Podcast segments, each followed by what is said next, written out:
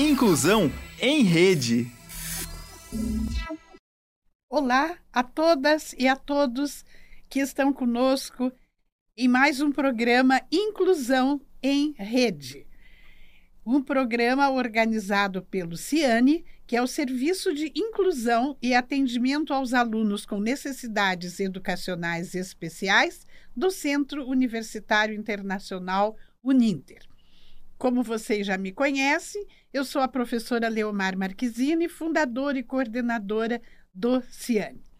Estamos aqui em Curitiba, no sul do país, capital do estado do Paraná, dia 28 de julho, pontualmente às 16 horas e 32 minutos, horário de Brasília. Curitiba com 16 graus, tempo nublado e chuvoso. Um pouquinho frio também. É, quero comentar o nosso intérprete de Libras, que está aqui conosco, Tiago Machado Sareto, que vai promover a acessibilidade de comunicação e informação às pessoas visuais, como estamos chamando junto dos nossos entrevistados, que são as pessoas mais conhecidas como pessoas com surdez. O Tiago é também cuiabano e está aqui, é nosso funcionário do Ciane, colaborador do Ciane, intérprete de Libras. Eu vou fazer a minha autodescrição. Eu sou uma mulher de pele clara, tenho cabelos castanhos, estou usando uma blusa preta com um casaco preto com algumas estampas claras na frente. Estou usando maquiagem leve e bijuterias douradas, colar e brincos. Estou na frente de uma parede azul marinho e da nossa tela Inclusão em Rede, que é o nome do nosso programa. Uso também óculos que eu coloco e tiro durante o programa, porque é um óculos para perto. Continuando, e eu quero falar que os nossos convidados de hoje são pessoas especialíssimas, são grandes profissionais, grandes pesquisadores, altamente qualificados, que eu não tenho palavra para agradecer a honra e a satisfação de estarem aqui conosco. Eles estão em Mato Grosso, no Cuiabá, e é de lá que eles vão falar conosco, portanto, este programa será online. Os nossos entrevistados aparecerão na tela que está aqui logo nas minhas costas. Estão aí os nossos entrevistados. O grande professor doutor Cláudio Benassi e a grande professora mestre Áurea Bueno. Vocês já conheceram a Áurea no programa anterior, que nós, no qual nós falamos sobre a aprendizagem da escrita da língua de sinais e continuamos hoje neste tema com a vinda do professor Benassi junto com a Áurea. Então vamos continuar neste tema de muita importância e para o qual não foi suficiente um programa de uma hora. Eu já havia dito à Aura que nós iríamos precisar de mais um programa. E eles estão aí na tela. E no programa passado, a Áurea nos colocou a par muito bem da questão da aprendizagem da escrita da língua de sinais, nesta metodologia chamada viso grama, desculpe, visografia. Eu escrevi aqui, ainda assim acabei errando. Visografia. E, e eu achei muito interessante aqui a, um, uma pequena re, recapitulação que eu considerei é, para a qual eu considerei suficiente uma frase, que é a frase que a Áurea nos trouxe, mas autoria do professor Benassi. Ela disse que, sem o conhecimento da escrita da língua de sinais, os visuais, que são os conhecidos como surdos, serão considerados analfabetos. Então, a importância da escrita da língua de sinais, inclusive para o desenvolvimento mental cognitivo. Então, foi sobre isto, em torno deste tema que foi o programa passado, e agora nós vamos começar um novo programa tratando sobre a visografia. Primeiramente, eu quero cumprimentar professor Benassi.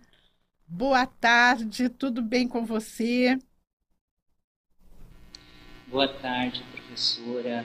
Em primeiro lugar, meu muitíssimo obrigado pelo convite, que muito me honra. Uh, eu não posso começar aqui a minha exposição, a minha fala, esse, nesse nosso bate-papo, sem antes consagrá-lo à grande sabedoria dos nossos uh, antecessores. Uh, um poema de Edward Carpenter que diz o seguinte Ó, oh, não deixeis apagar a chama, mantida de século em século nessa escura caverna, por puro ministros do amor. Ó, não deixeis apagar a divina chama. E é isso que a gente está fazendo aqui, né? mantendo a chama acesa e também uh, compartilhando com os nossos outros Muitíssimo obrigado, minha gratidão pelo convite. Estou muito honrado em poder compartilhar desse momento contigo e com a minha orientanda, a Áurea, com o nosso intérprete e com todos aqueles que estão assistindo e que assistirão a esse programa. Gratidão. Uh, vou fazer a minha autodescrição. Eu sou um homem de 43 anos, Uh, sou uh, miscigenado, uh, tenho pele clara, cabelo preto, uh, encaracolado, uso óculos e pequenos brincos nas orelhas. na orelha direita, dois, na orelha esquerda, um. Uso barba, que ao contrário do meu cabelo, ela é castanho escuro. E no momento trajo uma camisa branca. Uh, atrás de mim tem uma parede branca e um quadro na qual se lê os seguintes sinais escritos em visografia: uh, aprendizagem de escrita de sinais, sistema, visografia, uh, professor doutor Cláudio. Maravilha, a gratidão é toda minha, professor Cláudio Benassi. E, e se você me permite, eu vou ler uma pequena parte aqui do seu mini currículo para que os nossos espectadores o conheçam melhor. Só uma parte, porque o currículo, o mini currículo é extenso. Então eu lerei uma parte para vocês conhecerem Cláudio Alves Benassi, que é chamado Cal Benassi na arte, porque ele é filósofo, flautista, compositor, doutor em estudos de linguagens e mestre em estudos de cultura contemporânea pela Universidade Federal do Mato Grosso, docente do curso de licenciatura em Letras Libras e do programa de pós-graduação em estudos de linguagem da mesma universidade. Ele idealizou e fundou umas três, no mínimo, revistas acadêmicas, das quais é editor, gerente e coordenador. Professor Cláudio Benassi coordena o grupo de estudos em filosofia da linguagem Licor de Pequi, GFIL, com foco em pesquisas em práticas discursivas textuais, com base em Batkin e o Círculo, e na filosofia hermética da linguagem, em registro de língua de sinais falada no Brasil por meio da escrita de sinais, com base nos estudos linguísticos sossurianos e martinetianos em práticas textuais e registros das reminiscências das línguas iorubá e banto nas linguagens de terreiro.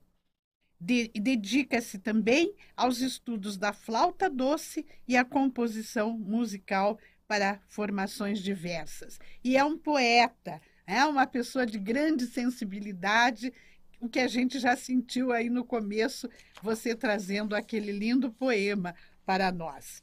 Muito obrigada, professor Benassi. Eu passo agora a novamente apresentar a querida professora Áurea de Santana Bueno. Tudo bem, Áurea? Você passou bem a semana, daquela sexta para esta? Boa tarde, professora Leomar. Sim, graças a Deus, estou muito bem. A, a semana está passando tão rápido, né? Parece a sensação que a gente tem que os dias estão voando, né? Mas está tudo bem, graças a Deus. Apenas a correria que tá para todo mundo, né? Isso é muito bom. Todo mundo, o tempo escapa nos voos dos dedos. a gente não consegue segurar, né, Áurea? Áurea, você hoje Verdade. está vestindo uma roupa preta de bolinhas brancas Pode continuar a sua autodescrição, por favor? Sim. A minha, hoje eu estou com uma blusa preta, de bolinha branca. Sou mulher, negra, de pele escura. Estou com óculos com armação preta, batom vermelho.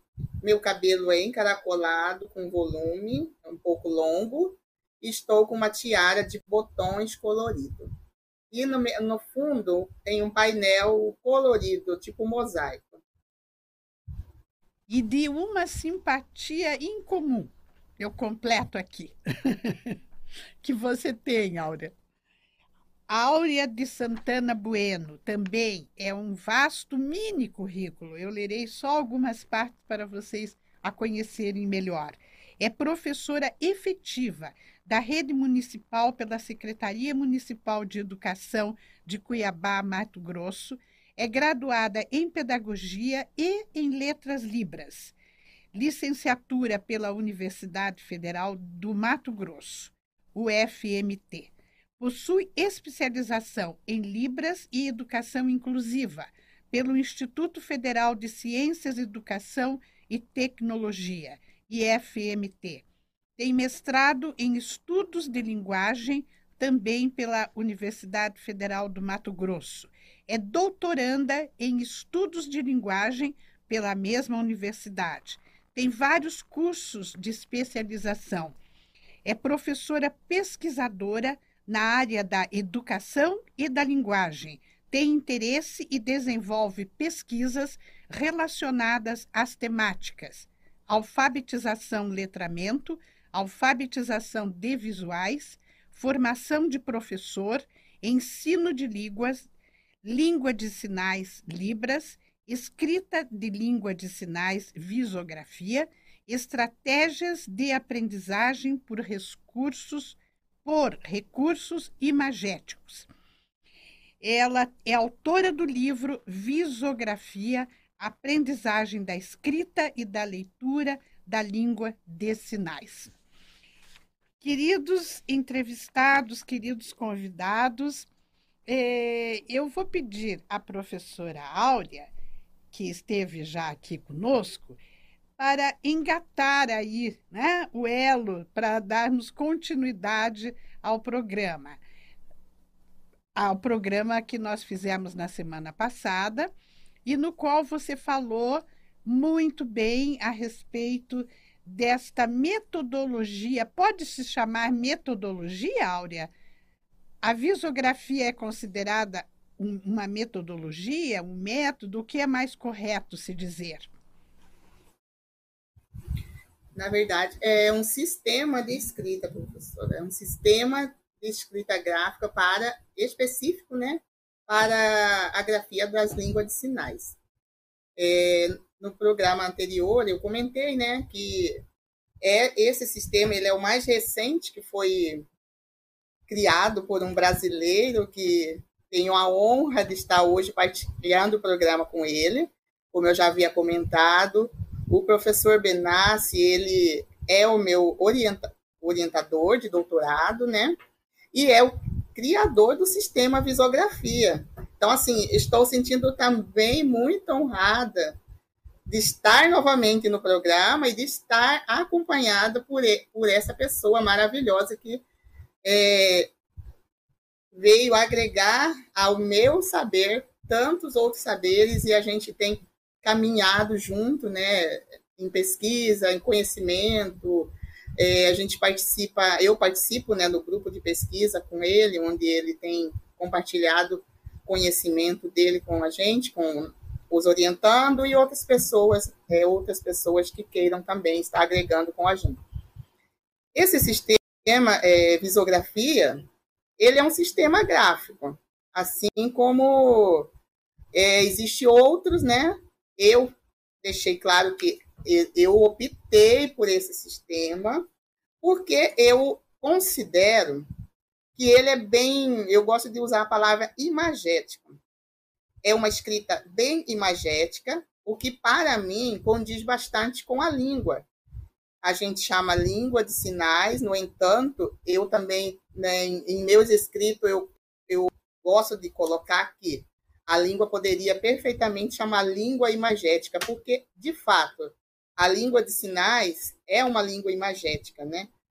Inclusive, eu vou, vou pontuar aqui que quando eu, eu cheguei mais próximo da área da, da Libras, isso foi para mim um, um conhecimento muito importante, porque até então eu via na língua de sinais, justamente porque a gente fala língua de sinais, até então eu conhecia ela como uma língua de fato de sinais. Por quê? De sinais. Porque eu entendia que era aprender sinais. Quando eu cheguei mais próxima da Libras e eu fui entender que não é um aprendizado simples de sinais, é, solto, descontextualizado, talvez era essa forma que eu tinha mais conhecimento, né, dessa língua nesse nessa perspectiva.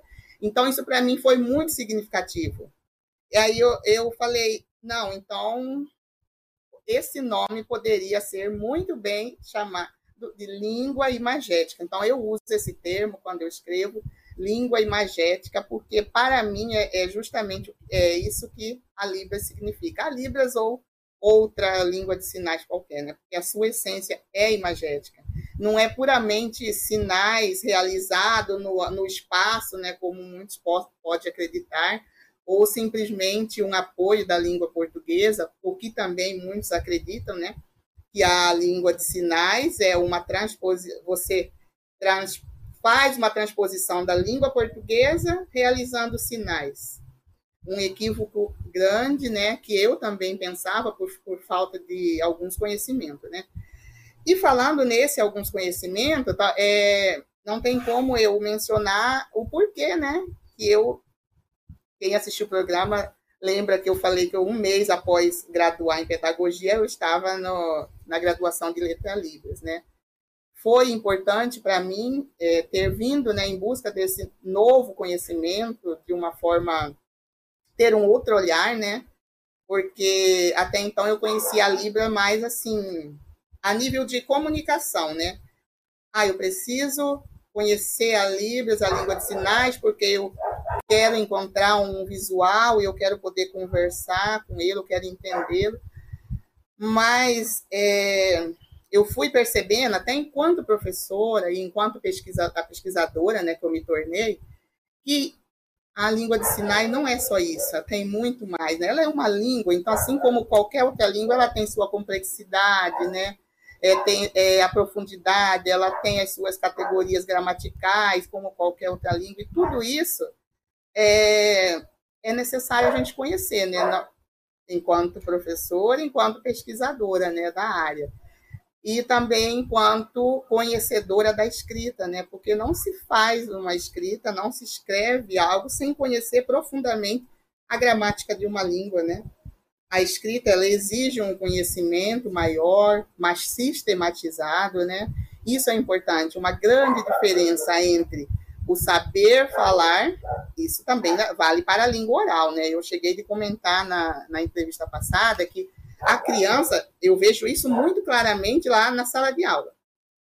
E é uma premissa vigotskiana, né? De que a criança ela tem uma pré-história da escrita. Ela chega na escola, ela não sabe escrever, na maioria das vezes, né?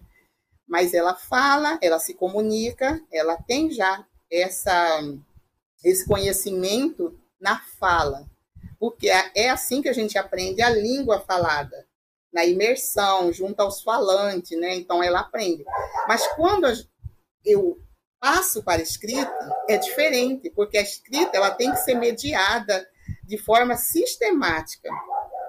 Tanto que é, na maioria das vezes, quando isso não acontece em casa, é lá na escola que a criança vai começar esse processo de aprendizado da escrita. E nesse sentido, pensando nesse nesse aspecto, eu sempre digo que os visuais são extremamente prejudicados, porque a eles não são oportunizados esse ensino. Não tem um lugar próprio ainda é, de direito. De direito pode até ser, né? Porque a educação é um direito de todos, né? Mas a língua, na língua de sinais, especificamente a escrita de sinais, não é acessível ainda. É, a própria lei, né? O que a gente pode pegar lá a lei 10.436, quando lá no seu artigo no quarto artigo, ele, no parágrafo único, deixa, ele deixa bem claro aquele artigo que a língua, a Libras, né, não pode substituir a, modal, a língua portuguesa em sua modalidade escrita. Essa, essa lei, ela trouxe é, visibilidade para a língua de sinais, digamos assim, a Libras, ela contempla a Libras enquanto meio de comunicação e expressão, mas ela não oficializa a língua como muitos dizem. A Libras é a segunda língua oficial do país. Isso é um equívoco, porque a Libras ela é uma língua, ela é reconhecida enquanto língua, mas ela não é uma língua oficial. Por que não?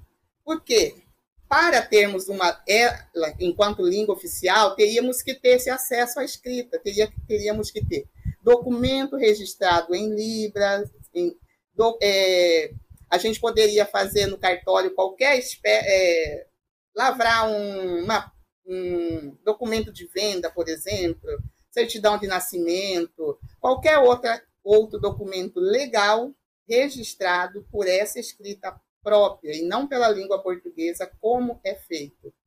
Então, eu não posso, não podemos é, dizer que ela é uma língua oficial por conta de que não há esse registro ainda também oficializado.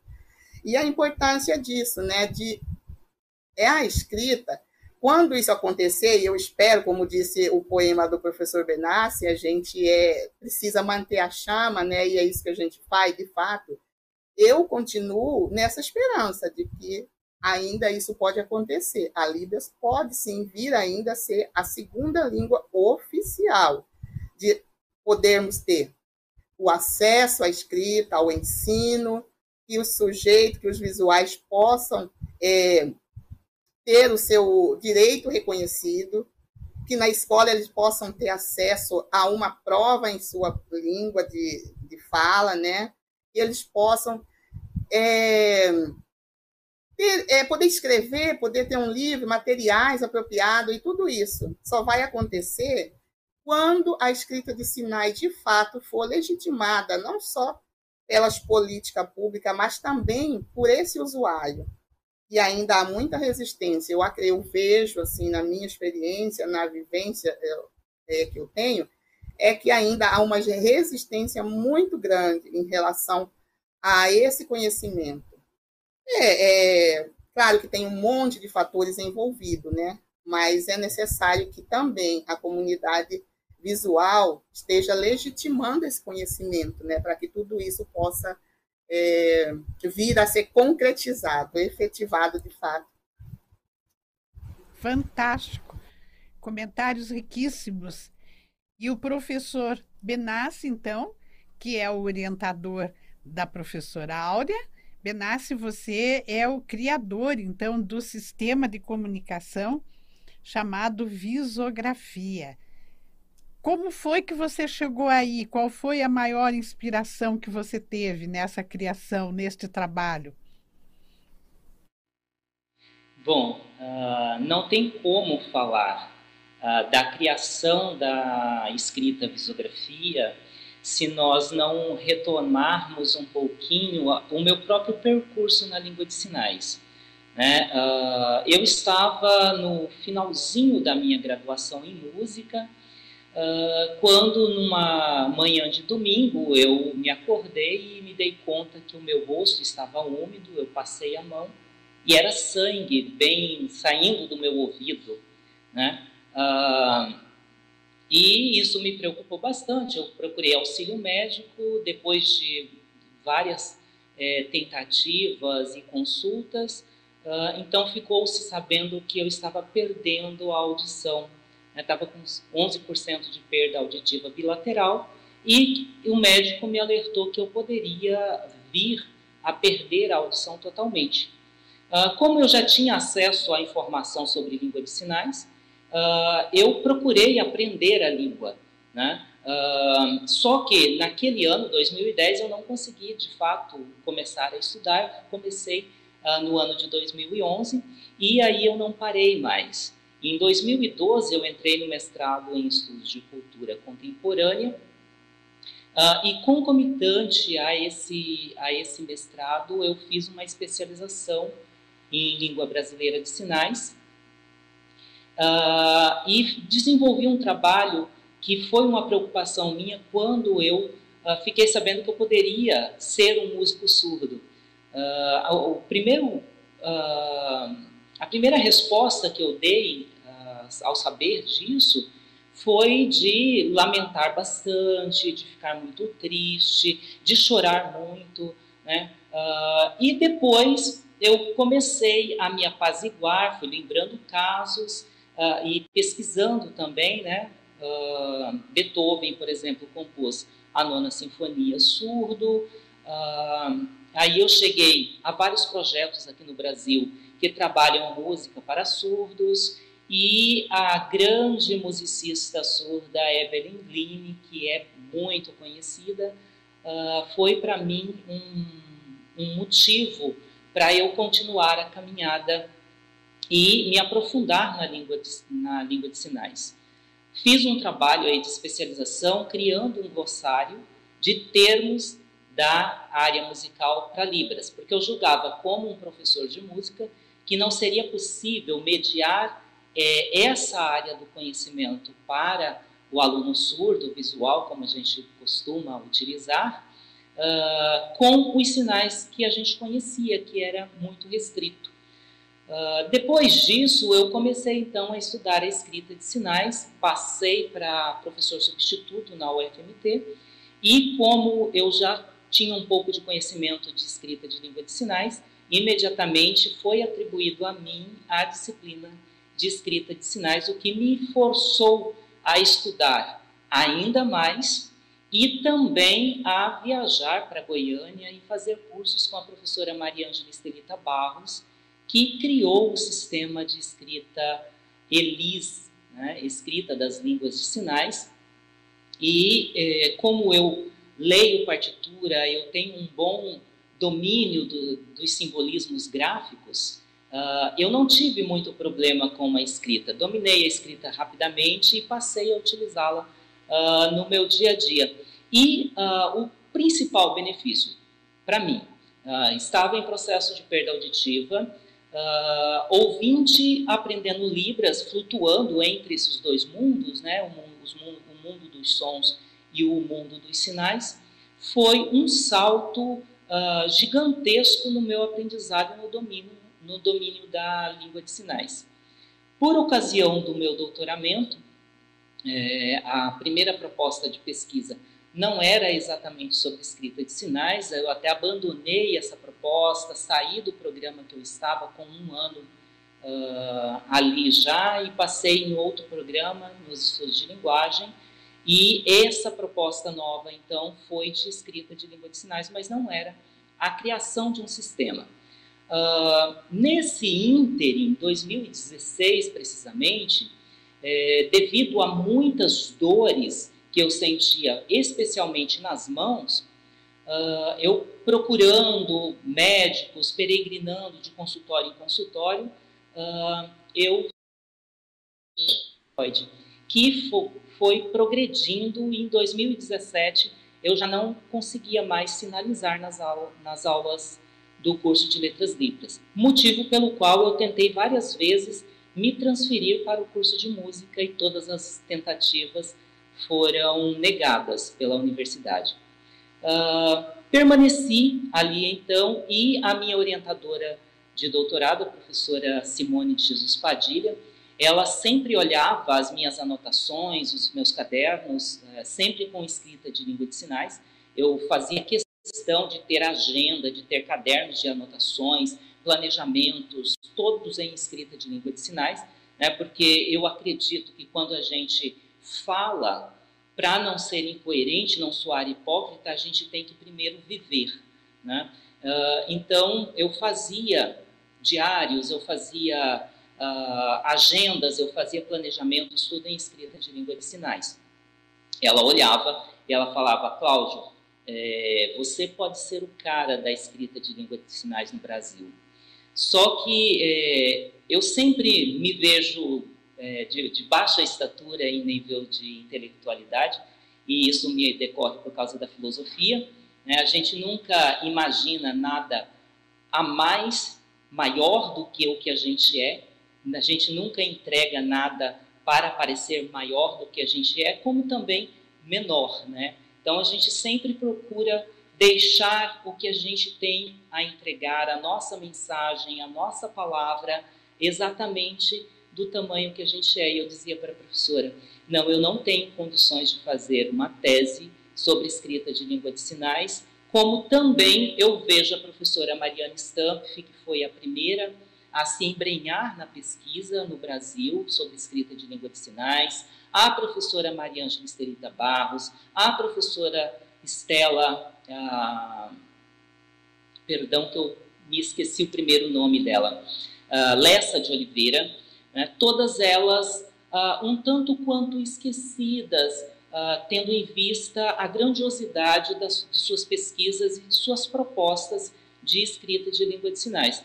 Mas é, quando a gente tem é, esse, eu não vou dizer destino, mas porque eu não acredito nisso, mas uh, um, um alinhamento com o fluxo natural da vida, uh, a vida vai fornecer todos os elementos que a gente precisa para o nosso crescimento.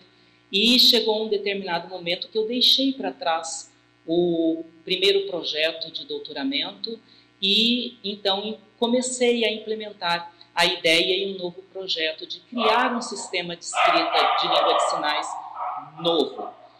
Como eu conhecia o Signing Writing, que é um sistema de escrita que grafa com muita visualidade e muita verossimilhança à língua de sinais, uh, e também conhecia a Elise, era fluente nos dois sistemas, hoje não mais, eu decidi então tomar por empréstimo aspectos dessa visualidade do Sign Braille uh, e a, o, o, princípio alfabético, o princípio fonológico da escrita Elis, uh, que é desenvolvida com base na atribuição de um grafema para um fonema da língua. É claro que isso me demandou muito estudo, né? E inclusive o estudo de um autor que era uh. Uh, professora Simone, então, um dia chegou com o livro e me entregou nas mãos e disse, Cláudio, estude. A primeira, o primeiro impacto foi uh, o chão como se abrisse debaixo dos meus pés, porque até então eu não conhecia esse autor, mas ouvia falar da complexidade dele. Uh, também ela me pediu que estudasse Martinet por conta da teoria da dupla articulação da linguagem humana, e uh, esse, essas duas teorias, esses dois pensamentos, me auxiliaram muito em compreender a língua de sinais.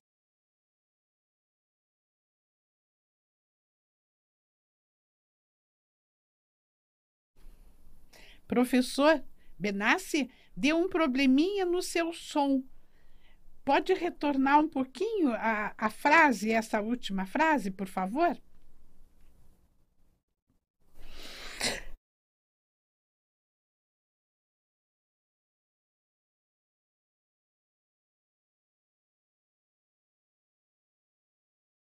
mexer no cabo. Eu acho que é uma questão do contato.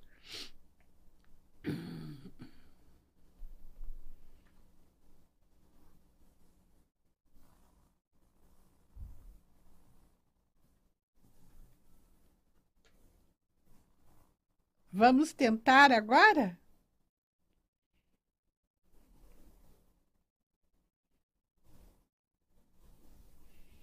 Não escutamos.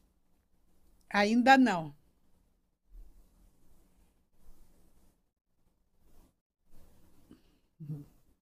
Tiago. Hum? Áurea, enquanto nós estamos aqui tentando arrumar o som, o professor Benassi está lá mexendo nos contatos, né?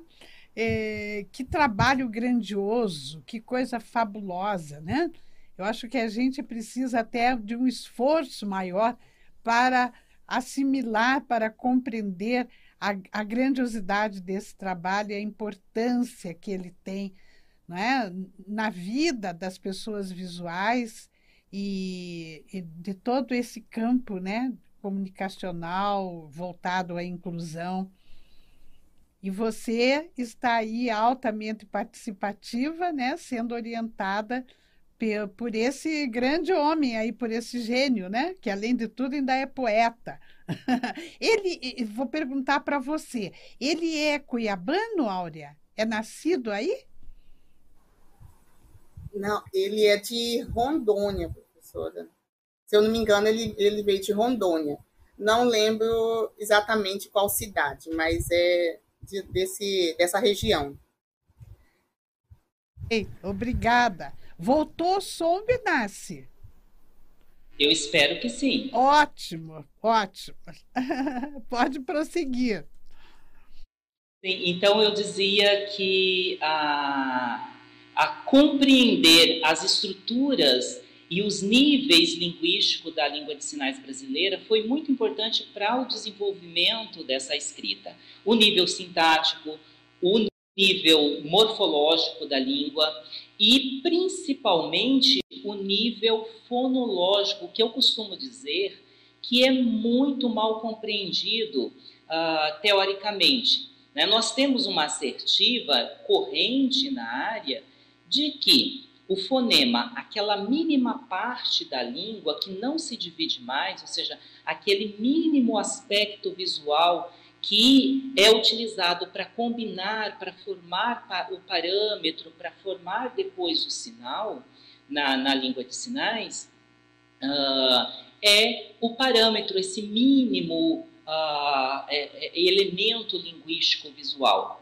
Só que, se nós levarmos em consideração, por exemplo, a configuração de mão, né? uh, eu vou tomar, por exemplo, essa configuração de mão uh, que eu estou mostrando, nós temos aqui não um único elemento linguístico constituinte da língua de sinais, dois sinais na, nessa língua.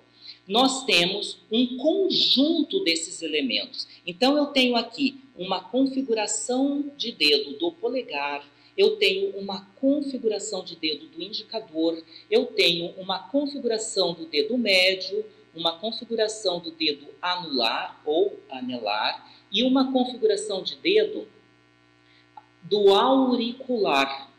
Somado a isso, eu tenho a orientação de palma. Não é possível desvincular esse elemento, a orientação de palma, da configuração de mão, do parâmetro configuração de mão. Né? Então, eu tenho aqui um conjunto de elementos linguísticos que precisa ser uh, compreendidos isoladamente.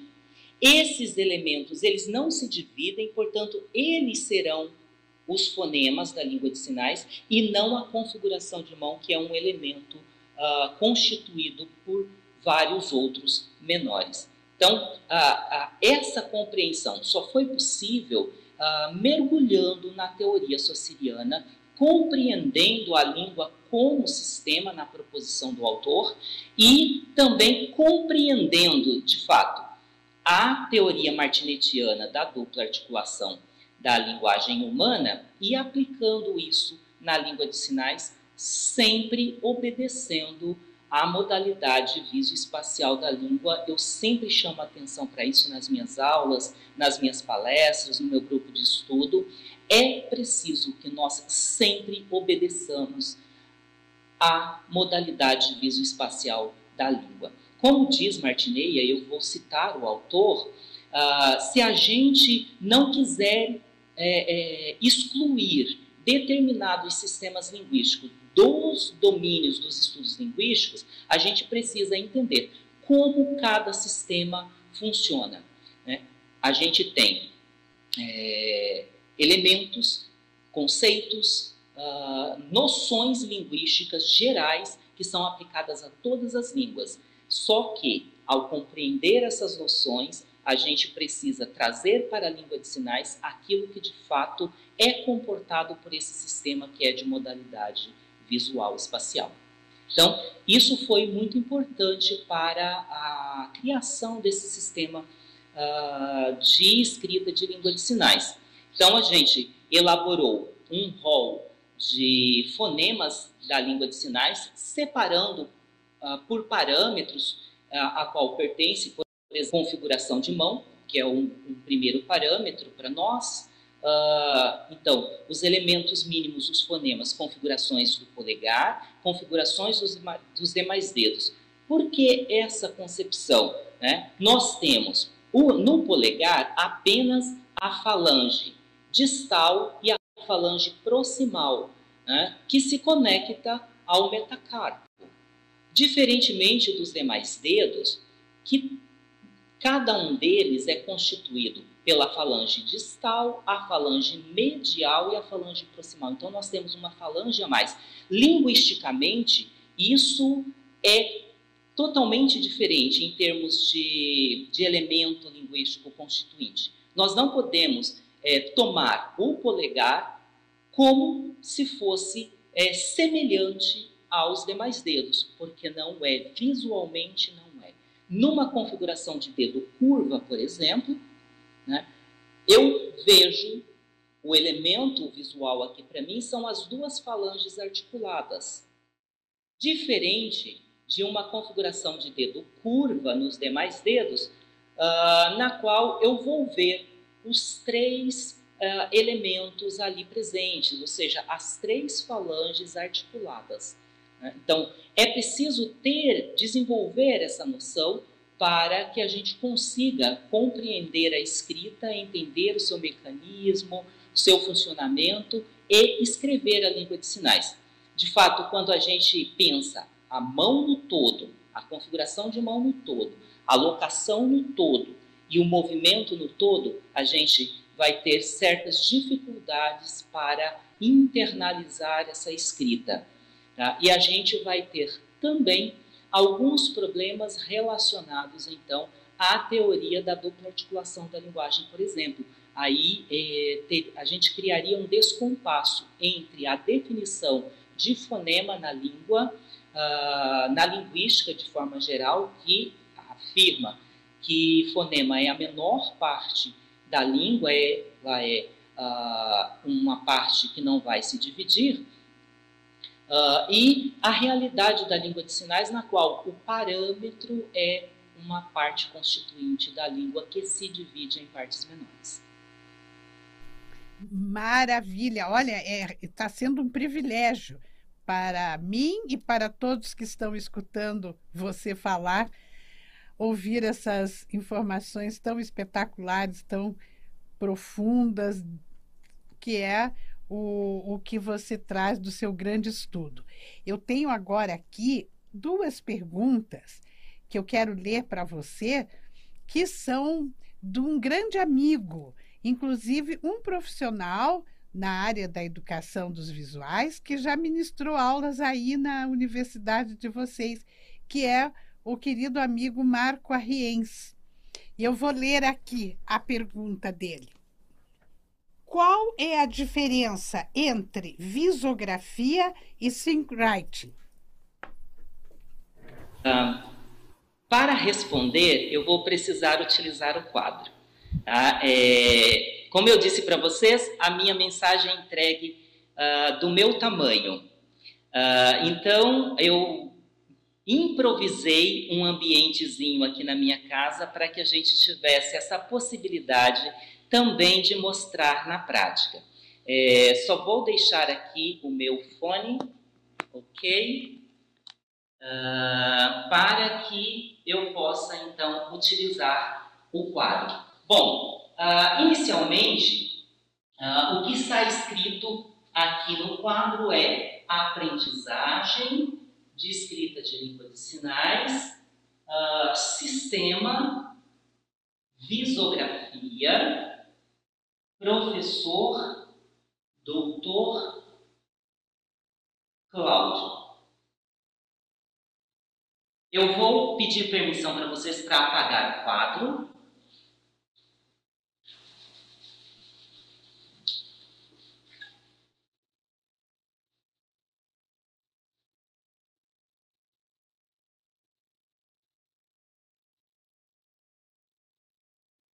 A principal diferença entre o sidecrime e a, a visografia é o princípio alfabético.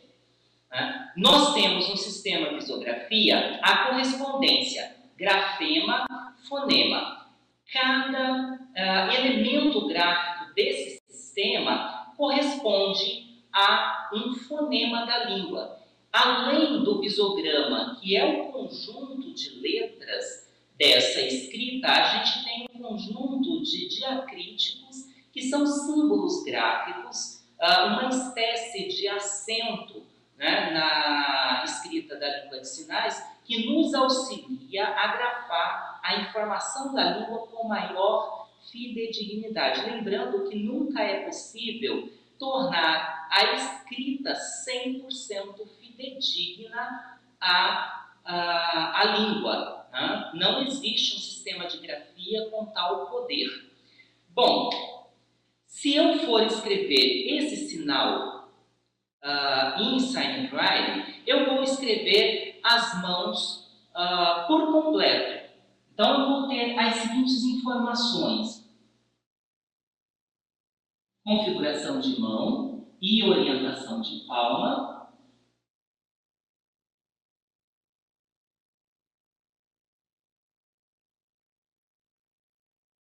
Como é um sinal bimanual, ou seja, um sinal que se utiliza das duas mãos uh, para ser articulado, para expressar a ideia, para expressar, comunicar o seu conteúdo.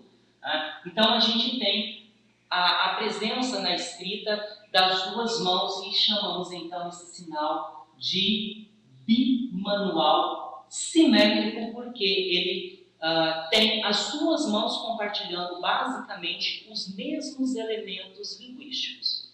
Uh, no caso da visografia, nós vamos escrever de forma muito parecida, porém, elemento por elemento, como será possível vocês perceberem.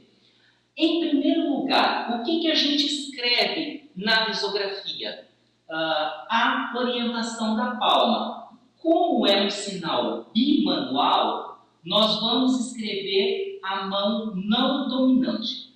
Como eu sou um sinalizador destro, a minha mão dominante é a mão direita. Então, nós temos uma regra no sistema de escrita que, quando o sinalizador escritor é uh, canhoto, ele deve adicionar ao texto uma nota de rodapé explicando que a visão dele como escritor é de um sinalizador uh, com mão dominante é, esquerda certo? Porque se não der essa informação, quando um destro for ler, vai ter certa dificuldade para compreender então essa sinalização que foi escrita.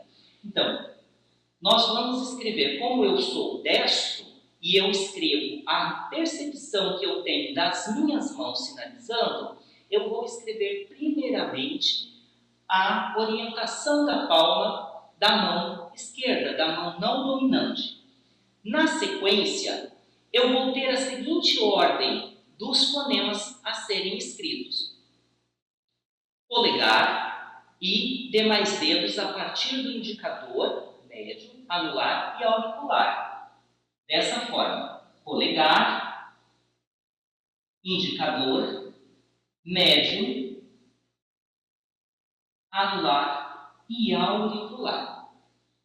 Como a leitura dessa configuração, dessa uh, forma como está escrita, é a mão aberta, espraiada, que a gente chama no vulgar, uh, nós precisamos de um diacrítico para indicar que esses dedos eles estão fechados lateralmente.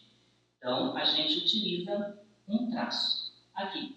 Esse é um princípio que vem uh, da escrita Elis para o nosso sistema. Na sequência, então, já que está escrita a minha mão não dominante, eu vou escrever a mão dominante. Então, eu escrevo a orientação de palma sempre em sinais que são articulados no espaço neutro. A locação não é escrita e a ordem para a escrita é sempre uh, orientação de palma e os dedos partindo do polegar.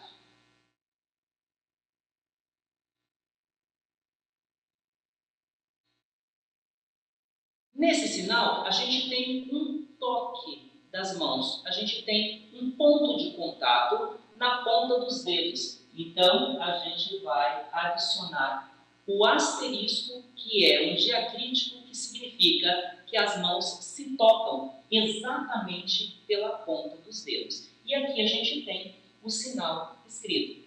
A escrita ela é bastante similar uh, no seu, uh, na, na, na, sua visualidade, na, na sua grafia no total, embora o processamento dela é diferente. Enquanto uh, no Braille nós vamos ter a escrita da mão como um todo, na misografia nós vamos escrever elemento por elemento. Por isso que ah, os estudos fonológicos e fonéticos da língua de sinais, com muita minúcia e profundidade, são tão importantes para nós que escrevemos a língua de sinais. Fantástico, que complexidade incrível. A outra pergunta do Marco, eu acho que eu vou deixar para o próximo programa. E eu já aproveito aqui para informar a todos que nós teremos a parte 3 deste programa sobre a aprendizagem da escrita da língua de sinais. Porque, como vocês estão constatando, é alguma coisa muito fantástica que exige um tempo. E o professor Benassi é de uma didática extraordinária. Acredito que esse programa merecesse ter pelo menos umas três horas, professor Benassi, para que a gente pudesse sentir um pouco mais. O, o nível deste programa é de um curso de pós-graduação, né? Muito importante tudo isso. É, bem, nós estamos no final do programa, mas temos ainda cinco minutos. Então, nestes cinco minutos, eu gostaria que vocês deixem livre para a professora Áurea, para o professor Benassi, para vocês fazerem os comentários que vocês acharem mais pertinentes para este final de, de, de programa. Uh, posso começar, Áurea? Pode, sim. Uh, bom, é, para finalizar então essa minha fala aqui hoje, uh, eu quero uh, ressaltar então a importância de nós nos conscientizarmos que a escrita de língua de sinais para o surdo é a garantia do desenvolvimento cognitivo pleno dele. Sempre que eu leciono escrita de língua de sinais, que eu dou palestras, que é, eu tenho a oportunidade de falar, eu enfatizo Bigotes, que diz que a criança, quando aprende a escrita da língua que ela aprende com a sua família e aprende e sistematiza a gramática dessa língua, ela acessa um nível uh, de simbolismo, de representação simbólica superior. E aí eu sempre questiono: será que o nosso aluno visual, nosso aluno surdo, está tendo acesso a esse nível de representação simbólica superior só aprendendo a escrita de língua de sinais? E aí eu faço o meu movimento exotópico. Eu, como ouvinte, se o Brasil inteiro fosse é, visual, sinalizado, só com acesso à língua de sinais e à escrita de língua de sinais, e tudo ao meu redor estivesse grafado em língua de sinais, como eu me sentiria sendo ouvinte e escrevendo língua portuguesa no meio desse, é, desse meio, é, de, desse cenário que eu acabei de uh, pintar para vocês. Uh, será que eu aprendendo escrita de língua de sinais e língua de sinais sem ter acesso à completude dessa língua, como é o caso do surdo em relação ao português, eu conseguiria desenvolver plenamente uh, essa, esse meu cognitivo? Né? Vou tornar mais didático ainda esse meu exemplo. Digamos que eu sou ouvinte, como sou, uh, oralizado em língua portuguesa e eu vou para a escola, sou criança, vou para a escola, meu primeiro dia de aula. Chego na, na escola, está lá um professor que é japonês, ensinando japonês e todos os meus coleguinhas é japonês e eu não tenho o mínimo acesso a essa língua, a não ser os desenhos. Eu não gosto de utilizar isso, tá? Mas me permitam permissão. Os desenhos que o professor passa no quadro. Será que eu consigo desenvolver cognição é, baseado nisso? Eu não estou querendo aqui afirmar que o visual, o surdo, somente aprendendo a língua portuguesa, ele não forma esse nível uh, de simbolização é, superior. Sim, ele forma, porque as brincadeiras de, de faz de conta, desvigotes, que forma esse nível. No entanto, como diz a professora Mariana Stuff, a, a cognição do surdo que não aprende a escrita de língua de sinais é formada com inúmeras lacunas que dificilmente serão preenchidas ao longo da vida. Então, a resposta que nós chegamos sempre é que o surdo, só com a aprendizagem da língua portuguesa, não forma completamente, plenamente essas estruturas superiores da mente. Então, nós precisamos acordar para a importância desse aprendizado. Deixo o convite a todos que quiserem conhecer um pouquinho mais do meu trabalho. Uh, nós temos o grupo GFIL Licor de Pequi, que está na, na CAPES. Nós temos aqui o nosso e-mail que está acessível no portal da universidade. Entre em contato conosco para uh, estudar e somar conosco. Toda uh, vez que nos reunimos é momento de aprendizagem, é oportunidade de aprender mais sobre aquilo que fazemos e estudamos. Minha gratidão. Professor, grande doutor, Áurea, é, como disse você no programa passado, eu nunca vi uma hora passar tão rápido. Hoje eu senti isso também. É, encerramos o nosso tempo e eu deixo para você fazer a tua teu comentário final e as tuas despedidas. Ok, professora. Hoje parece que foi mais rápido ainda, né, professora? Então, é, agradeço por mais uma vez estar aqui. Agradeço por cada um que está aí do outro lado da telinha, né, pelo convite da professora Leomar, né, esperamos que vamos dar continuidade nesse, nessa fala ainda. É, como vocês viram, o, o meu orientador, Benassi, é por isso, com essa paixão toda que ele fala da escrita de sinais, não, é, da visografia em especial, né, e foi isso que me contagiou também a entrar nesse mundo maravilhoso da escrita de sinais. E a gente espera que com esses programas também a gente possa estar contagiando mais pessoas, possa estar acendendo essa chama lá na, na nossos ouvintes, nossos telespectadores, para que também possam é, se adentrar para esse mundo, né?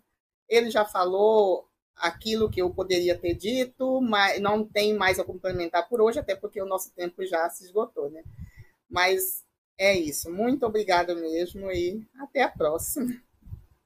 Até a próxima sexta. Eu só quero contar para vocês que nós tivemos muitos comentários, muitos elogios que não foi possível ler aqui por causa do nosso tempo, mas as pessoas estão amando esse programa e agradecem o privilégio de poder ouvir vocês. E eu já aviso para todos que estão nos assistindo que na sexta-feira que vem nós teremos a terceira parte deste tema, né, a ser discorrido pelo professor doutor Cláudio Benassi e pela professora mestre Áurea Bueno. Por hoje eu agradeço muito a honra e a grande alegria de ter vocês aqui conosco. E aproveito também para me despedir daqueles que estão nos assistindo e aproveito para lembrar a vocês, convidá-los na próxima sexta-feira, às 16h30, horário de Brasília, estamos aqui com a terceira parte completando a trilogia sobre a aprendizagem da escrita da língua de sinais. Muito obrigado, um bom fim de semana. Fiquem com Deus. Um grande abraço, beijo a todos. Tchau. Inclusão em rede.